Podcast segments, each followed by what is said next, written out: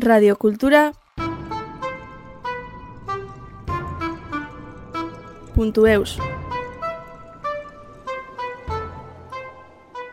Écouter un conte et se laisser emporter par notre imaginaire en recréant l'univers qui nous est raconté, n'est-ce pas toujours le bon moment?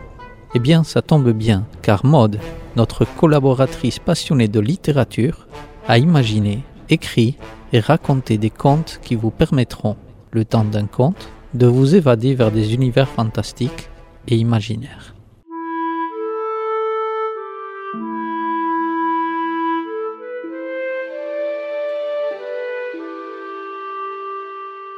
Il était une fois, dans un très grand et vaste royaume, une toute petite ferme, de la taille d'une échola, perdue dans un minuscule village, tout au fin fond d'une campagne isolée. Et dans cette ferme vivait avec ses parents une toute jeune fille qui, disait-on, avait pour particularité, pour don ou pour vertu, de pouvoir transformer en or tout ce qu'elle touchait.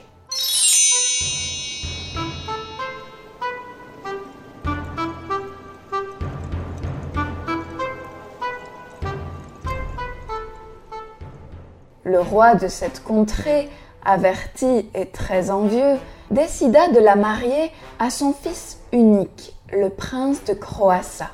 Outre que celui-ci était très laid, on le disait avec cela affreusement bête, bête au point de s'en attirer les moqueries des drôlesses du voisinage. À la cour, on l'appelait cuisse de grenouille, en référence à son nom si désagréable, Croassa. Mais au-delà, et jusque après les frontières du royaume, la renommée royale prestigieuse faisait loi.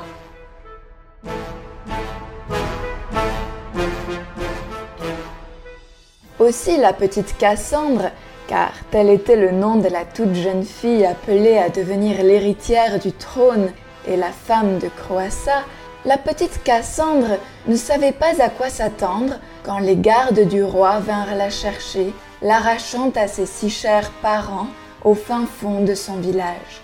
Elle leur dit au revoir, sans se douter que ce serait en fait un adieu.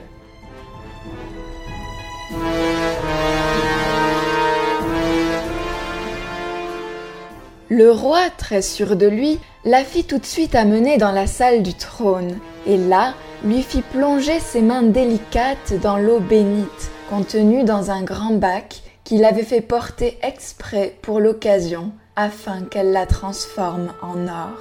Le royaume étant ruiné, contrairement à ce qu'il laissait entendre à ses sujets de crainte de perdre le pouvoir, il avait tout à gagner à cette opération, mais surtout, il ne pouvait se permettre de perdre quoi que ce soit. Aussi, quand il vit l'eau si claire et cristalline se transformer soudain non pas en or, mais en boue, sa surprise fut telle qu'il en laissa échapper un borborigme, pour ne pas dire un rot, de dégoût et de rage. Qu'on l'enferme, cria-t-il à ses gardes, qui s'exécutèrent aussitôt.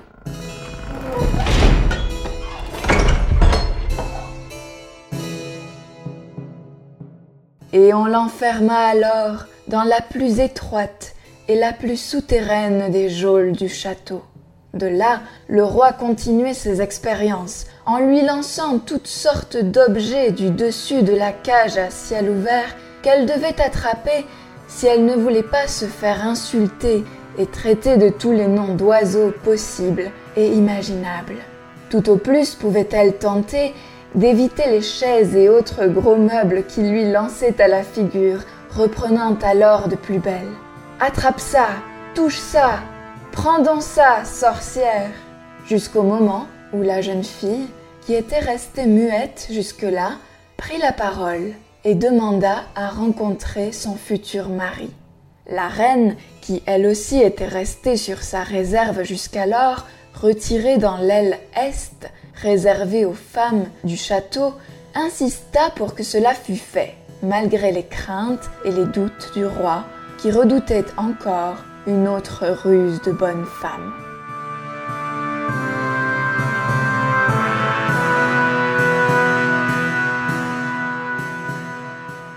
Ne pouvant recevoir l'héritier du trône dans un tel lieu, infesté de puanteurs et plein de rats, on la fit mener dans la plus haute tour du château, où seul pouvait taquiner son visage le soleil par la fenêtre. Là, elle vit venir à elle le jeune prince, et dans les yeux si purs de la jeune fille, au moins aussi purs que ses doigts si fins et délicats, et qui changeaient d'habitude la moindre petite chose en joyaux d'or, elle fit changer le prince, lui aussi, d'ordinaire si laid et si inintelligent, en un beau jeune homme aux traits fins et délicats, et à la parole pure, mesurée et d'une intelligence incomparable.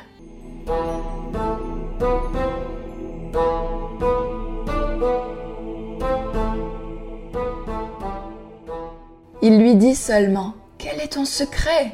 Et elle lui répondit Ouvrir mon cœur. À ces mots, le roi, qui avait posté des espions à toutes les écoutilles de la pièce, ordonna qu'on lui ouvre le cœur. Et ainsi fut fait. Au moyen de tenailles grossières, on lui ouvrit la poitrine et en arracha un cœur gros, mais qui aussitôt s'arrêta. Et s'arrêta avec lui pour ne jamais renaître la source qui transformait tout ce qu'elle voulait en or, en beauté et en intelligence.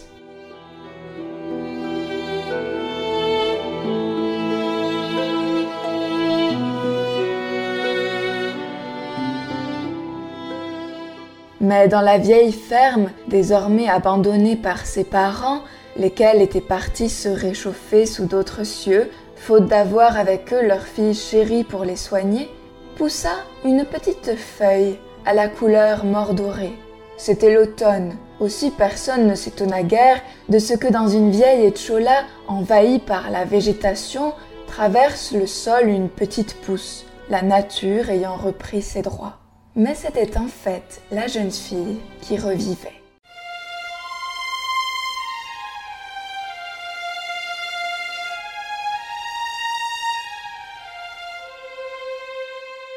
Et lorsqu'enfin le prince fut en âge de régner, il se souvint de la jeune fille qu'il avait ainsi transformée pour sa plus grande chance et son plus grand bonheur, et dont on n'avait plus osé parler depuis. Il partit donc en voyage sur ses traces, et quand il trouva, à force d'interroger les paysans sur l'origine de cette jeune fille extraordinaire et merveilleuse, quand il trouva la petite Etchola, la petite pousse avait grandi et avait envahi les lieux, à tel point que ce n'était plus une pousse, mais une forêt d'or qui se dressait à l'endroit de l'ancienne vieille ferme.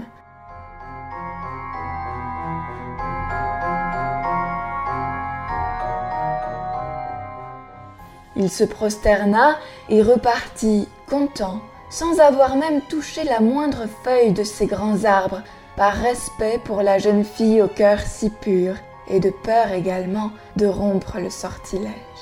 Peu de temps après, le vieux roi tyrannique mourut, ne laissant derrière lui que ce fils, à jamais transformé par la jeune fille au cœur d'or, et qui régna de façon juste et tranquille, sachant bien, et avec ce sentiment certain, que les plus grandes richesses de son royaume se trouvaient dans le cœur des jeunes filles aux yeux purs.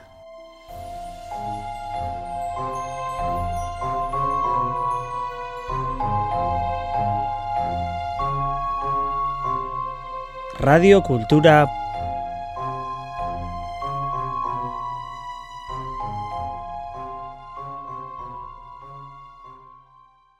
punto eus.